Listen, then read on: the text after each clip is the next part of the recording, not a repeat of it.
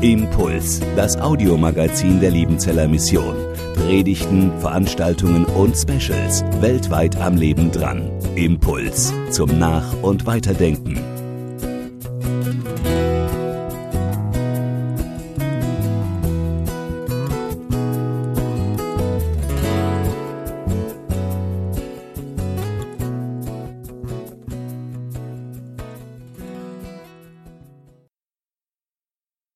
Eines Tages trat eine junge Lehrerin vor ihre Schüler und blickte andächtig in die Runde. Wir machen heute ein Experiment, verkündigte sie verheißungsvoll. Die Lehrerin stellte ein Glas auf den Tisch und füllte es bedächtig mit großen Steinen. Bis das Glas gefüllt war. Sie hob den Kopf und fragte in die Runde, ist das Glas voll? Die Studenten und Schüler zögerten nicht lange und antworteten mit einem lauten Ja. Sie fragte noch einmal, äh, tatsächlich? Darauf bückte sie sich und holte ein Gefäß mit Kieselsteinen hervor und füllte das Glas.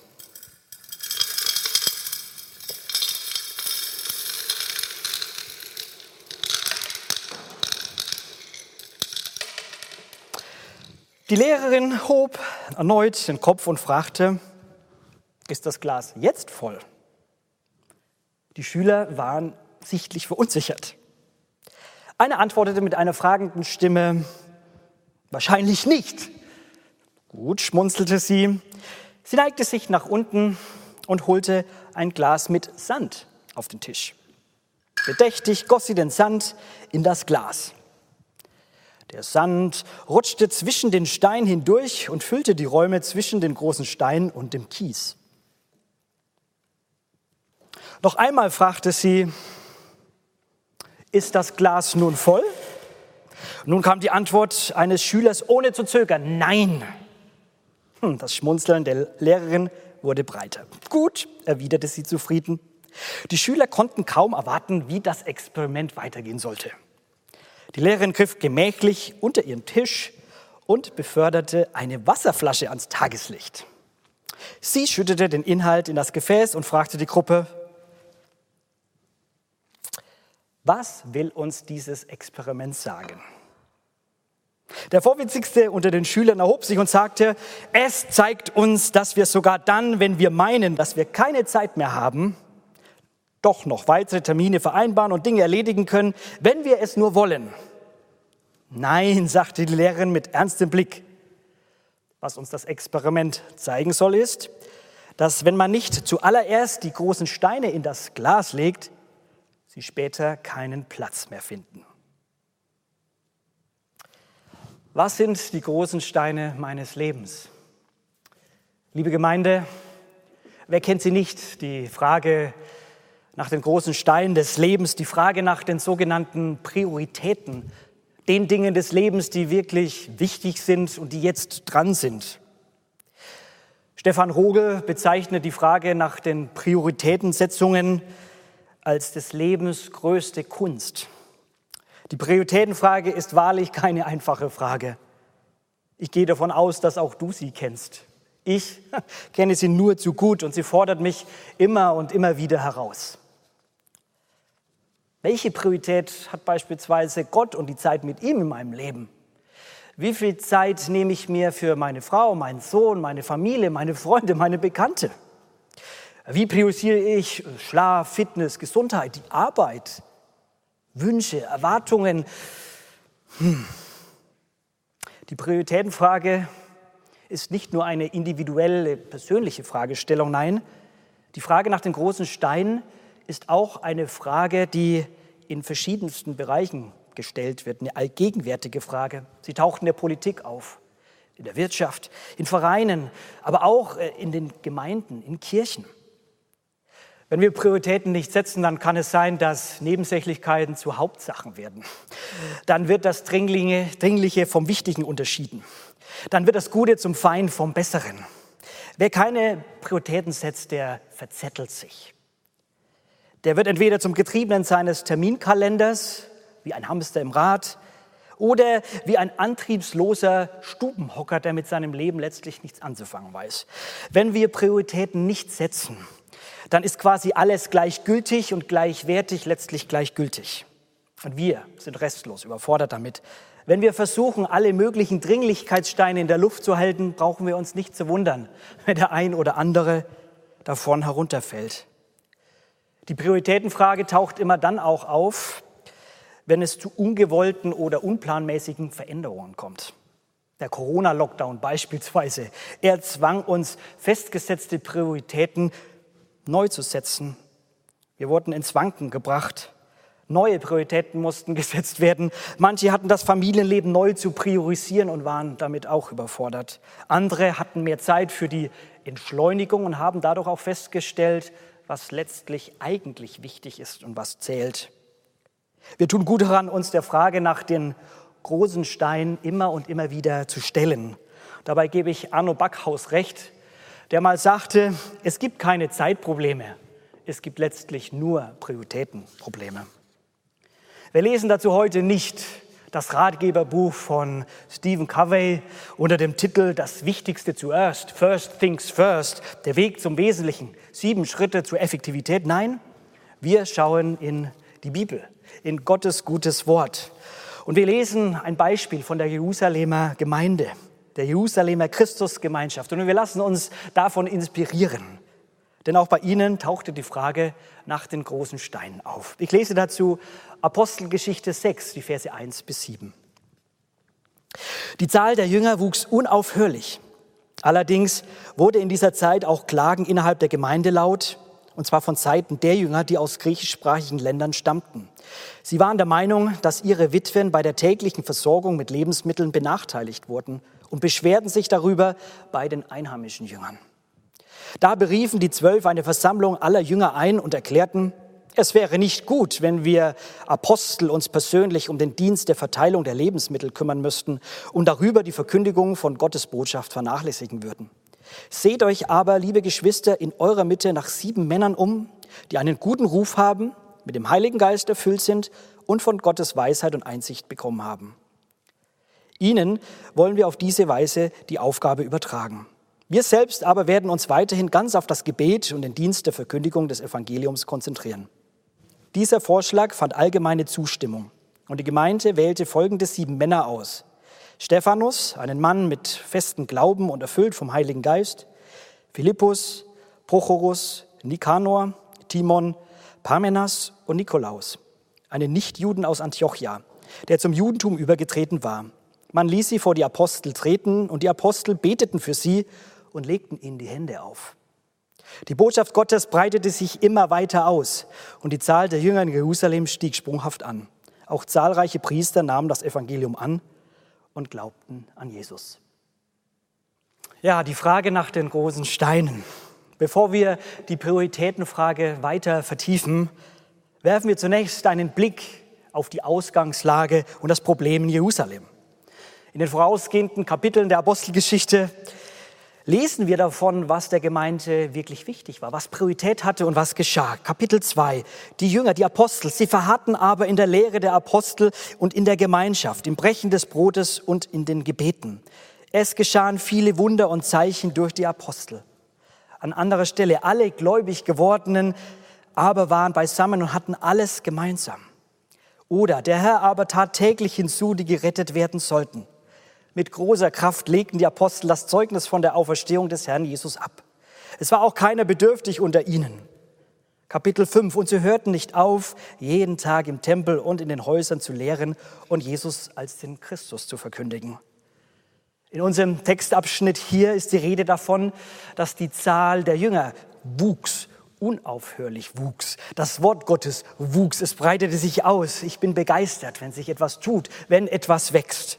Wir haben es also hier mit einer lebendigen, mit einer wachsenden Gemeinde zu tun. Einer Gemeinde, die sozusagen abhebt, weil beide Flügelschläge von Wort und Tat, Evangelisation und soziales Engagement zusammenkommen.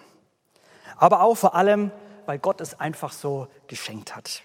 Gemeindewachstum, und das dürfen wir nicht vergessen, ist immer unverfügbar, ein Geschenk Gottes. Er entzieht sich letztlich unserer Machbarkeit, so sehr wir es uns auch wünschen würden. Wir können zwar das Feld fröhlich bestellen, wir können den Samen pflanzen, wir können gießen, wir können für die nötigen Rahmenbedingungen sorgen, aber das Wachstum kommt von unserem Herrn. Trotz der sehr beachtlichen und erfreulichen Ausgangslage kam es, wie es kommen musste. Wachstumsprozesse verursachen Fehler, so habe ich das neulich in einer Zeitung gelesen, die Überschrift. Veränderungen sorgen immer für gewisse Irritationen und Schwerpunktverschiebungen. Dass dabei dann bestimmte Menschengruppen oder Abteilungen unter den Tisch fallen, ist selbstverständlich. Das war auch das Problem der damaligen Jerusalemer Gemeinde. Es war nicht alles Gold, was glänzt, im Gegenteil. Es gab Gruppen, die nicht nur in sprachlicher, sondern auch in kultureller Hinsicht unterschiedlich waren. Zur Gemeinde gehörten die sogenannten Bio-Juden, die Einheimischen, aber auch die Diaspora-Juden, die aus den griechisch sprechenden Ländern. Bei der Essensverteilung wurden die hellenistischen Witwen vergessen, vernachlässigt, übersehen. Sicher nicht mit Absicht, aber es war nicht richtig. Die Ursache des Problems lag dabei an der wachsenden Jüngerzahl und der Fakt, dass eben die Witwen übersehen wurden. Eine unsachgemäße Verwaltung sorgt an vielen Orten für viele Spannungen und Probleme, auch in Gemeinden und Organisationen. Ja, das Gefühl, keine Priorität zu haben oder von anderen übersehen zu werden, ist ein schreckliches Gefühl. Ich wünsche es keinem.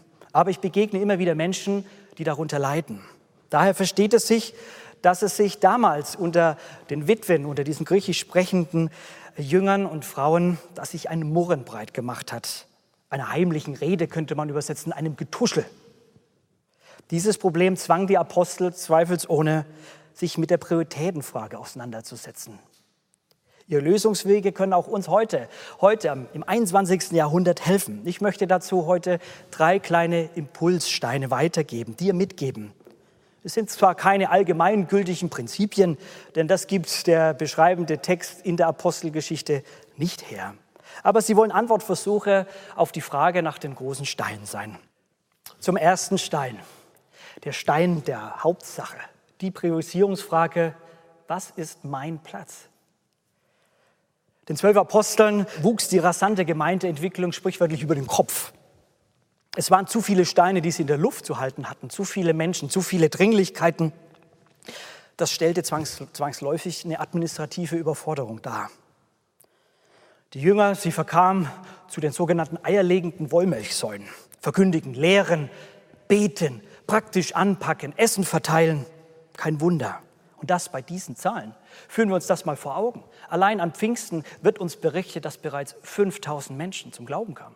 Gehen wir davon aus, dass in der Folgezeit noch mal ein paar hundert dazukommen, dann haben wir es mit einer multikulturellen, mehrsprachigen Megachurch im urbanen Kontext mit verschiedenen Milieus zu tun.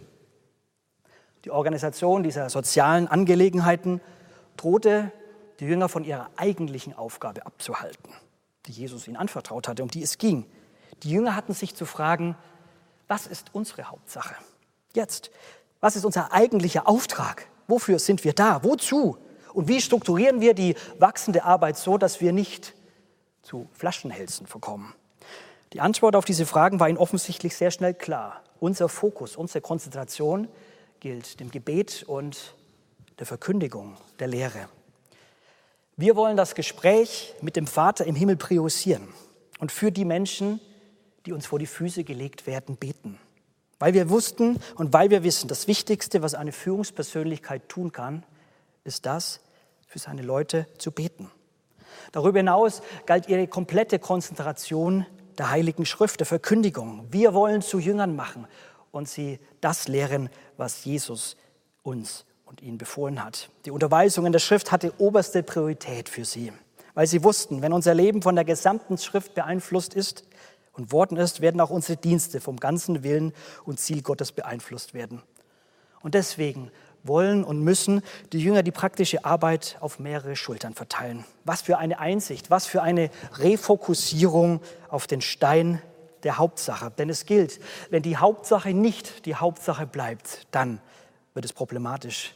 Denn es ist immer das Anliegen des Teufels, dass er die Nebensächlichkeiten zu Hauptsachen macht.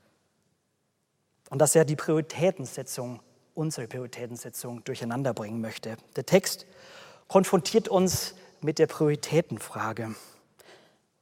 Und im Westminster Katechismus wird diese Frage auf sehr prägnante und kurze Weise beantwortet. Dort heißt es, das höchste Ziel des Menschen ist es, Gott zu verherrlichen und sich für immer, für immer an ihm zu erfreuen. Darum dreht sich alles. Das hat oberste Priorität. Gott groß machen, nach seinem Willen zu fragen, auf ihn hören, sich ihm zu unterstellen. So leben, so reden, so handeln, wie es ihm gefällt und wie es ihm entspricht, dass er die Ehre bekommt und sich dabei an ihm zu erfreuen und zur Freude am Herrn ist unsere Stärke, heißt es im Nehemiah-Buch. Die Freude, oberste Priorität an Jesus, dem Eckstein, dem Eckstein. Dieser Stein, der von den Bauleuten verworfen wurde. Der Eckstein, der meinem Leben ein Fundament gibt, ein sicheres, ein stabiles, ein ewiges Lebensfundament. Dessen Worte wie ein Felsengrund sind. Auf diesem Stein kann und will ich bauen. Nur auf diesen, weil ich weiß, für Jesus Christus bin ich Priorität Nummer eins. Ich bin der Schatz im Acker, für den der Kaufmann alles hergibt und verkauft, damit ich sein Eigentum werde. Darüber will ich mich freuen und deswegen ihn verherrlichen und mich einbauen lassen in seinem großen Bau, in Gottes Bau als ein Edelstein und meinen Platz einnehmen. Die oberste Priorität eines Christenmenschen ist deswegen immer die Jesus zuerst, Jesus first. Ein Spruch, den ich vor vielen Jahren in einem neugenesischen Laden entdeckte und der seither so zu einem Motto meines Lebens wurde, besagt das Gleiche nur mit anderen Worten. Mache Gottes Sache zu deiner Sache und er macht seine, deine Sache zu seiner Sache. In unserem Text geht es jedoch um eine spezielle Situation. Der Gemeindealltag besteht aus vielen unterschiedlichen Aufgaben und Diensten. Im Bau der Gemeinde gibt es unterschiedliche Platzanweisungen. Dabei hat nicht alles für alle und jeden die gleiche Priorität. Das muss uns bewusst sein. Es gibt für mich, für dich, für, für uns alle unterschiedliche Platzanweisungen. Die Jünger, sie hatten ihren Platz eingenommen, indem sie sich konzentriert haben auf das Gebet und die Verkündigung. Wir haben einen anderen Platz. Es gilt, ein jeder diene mit der Gabe, die er von Gott empfangen hat. An dieser Stelle möchte ich es auf eines sehr deutlich hinweisen. Lukas will keinen Beitrag dazu leisten, dass wir die geistlichen Aufgaben von den praktischen trennen. Es gibt keine höheren und niederen Dienste im Reiche Gottes. Es gibt lediglich unterschiedliche Platzanweisungen, unterschiedliche Begabungen, unterschiedliche Beauftragungen und Bestimmungen. Ayed Fernando unterstreicht zu Recht, jeder Dienst in der Gemeinde ist geistlicher Natur.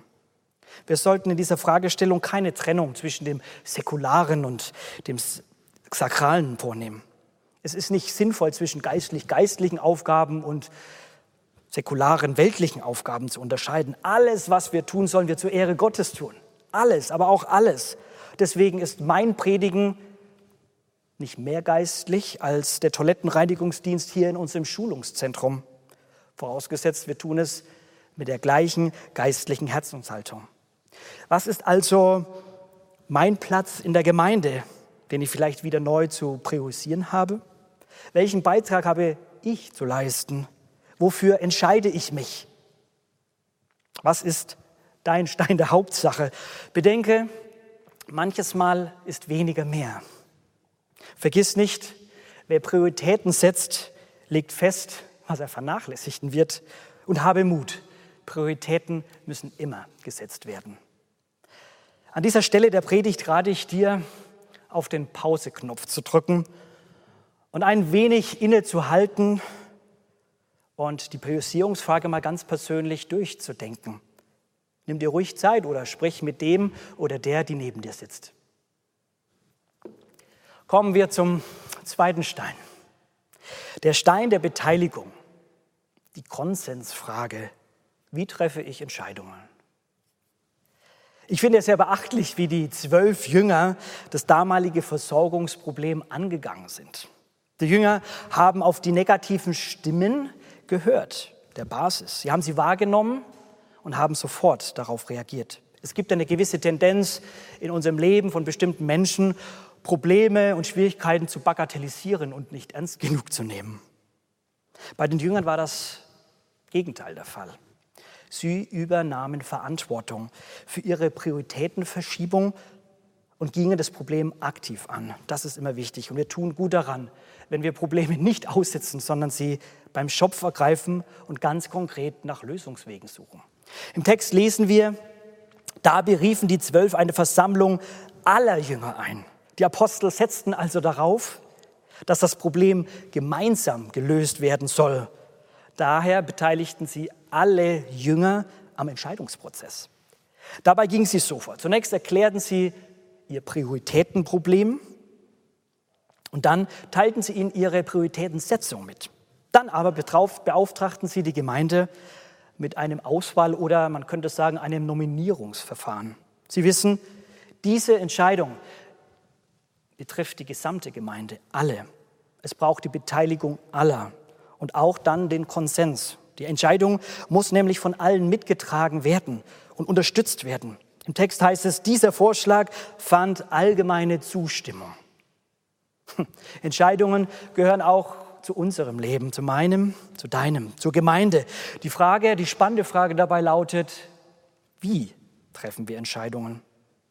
Es gibt dabei nicht nur die Lösung, die eine Lösung, den Königsweg sozusagen. Manches Mal sind Top-Down-Entscheidungen dran und geboten. Ja, das mag sein. Dafür gibt es ja auch eine Leitung, dass sie verantwortbar für Entscheidungen, Entscheidungen vor Gott und Mensch trifft.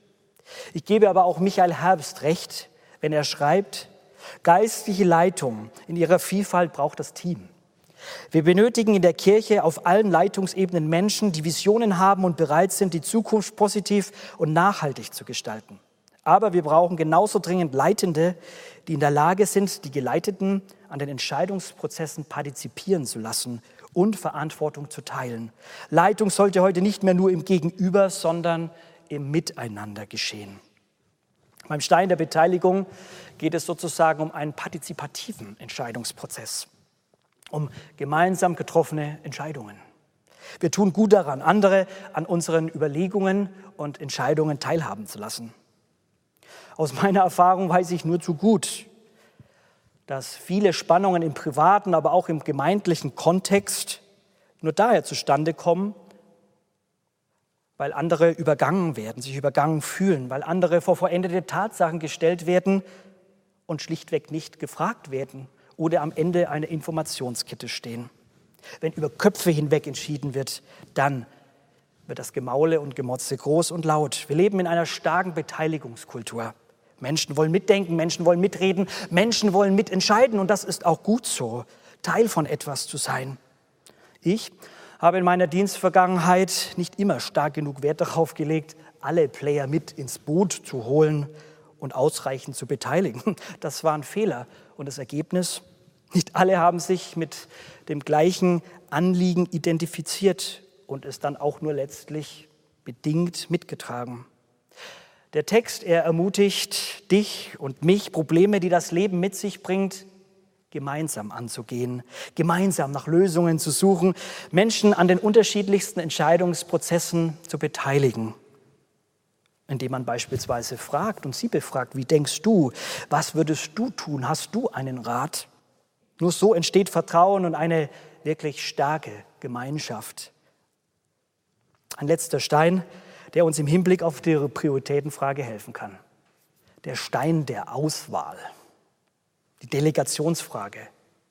Wie kann man sich gegenseitig unterstützen? Die Apostel haben die Gemeindeglieder nicht nur pseudomäßig befragt und dann letztlich doch entschieden, was sie wollten. Nein, die Apostel beteiligten alle Jünger am Entscheidungsprozess, indem sie die anderen Jünger mit der Auswahl der sieben Männer beauftragten. Es heißt, die Gemeinde wählte folgende sieben Männer aus. Die sieben werden dann von den Aposteln zum diakonischen Dienst mit Handauflegung eingesetzt. Übrigens, den Namen nach handelt es sich bei den Männern um griechisch sprachende Juden. Man kann also davon ausgehen, dass gerade diese Männer besonders sensibel mit den vernachlässigten Witwen umgehen konnten. Also eine sehr weise und passende Lösung und Entscheidung, die getroffen wurde. Ich halte fest, Die zwölf Apostel haben Aufgaben konkret abgegeben. Dienste wurden bewusst an andere abdelegiert. Nicht, weil sich die Apostel zu schade dafür waren. Nein, weil sie auf Unterstützung angewiesen waren.